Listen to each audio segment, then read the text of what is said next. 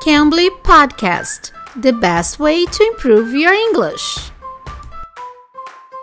Oi, pessoal, eu sou a Teacher K. Estamos começando mais um podcast do Cambly e estamos em dezembro, né? Nessa época de festas. E vamos falar com o tutor hoje britânico do Cambly, o Teacher Mike, que ele vai nos ajudar a falar sobre o calendário do advento. Vocês já ouviram falar nisso? É uma tradição que eles têm ele vai falar um pouquinho sobre isso pra gente. Originally, traditionally, an advent calendar behind each door, there's 24 doors on the calendar. Behind each door, it would tell the story, the traditional story of Christmas. And as time would go on, and as the idea would evolve, it would become more, I guess, commercialized. And behind each door would be a piece of chocolate for a child. And then it was one of my favorite memories as a kid growing up to get an advent calendar.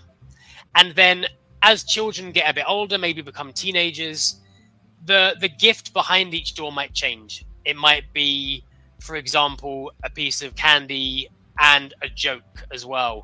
And then when you become older, you can now find advent calendars that maybe have tea bags behind them.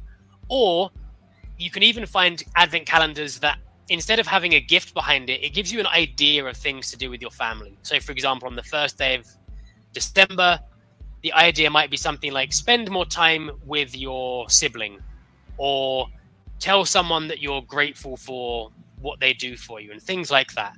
So it's a nice way to get people excited and prepared for Christmas in that build up from the 1st until the 24th. So that um, in England, we celebrate Christmas on the 25th of December.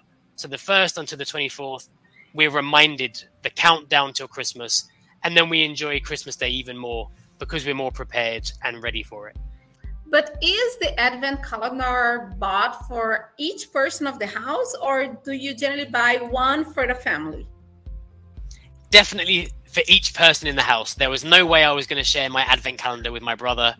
So you each have your own advent calendar, so you're each prepared in your own way to count down until Christmas.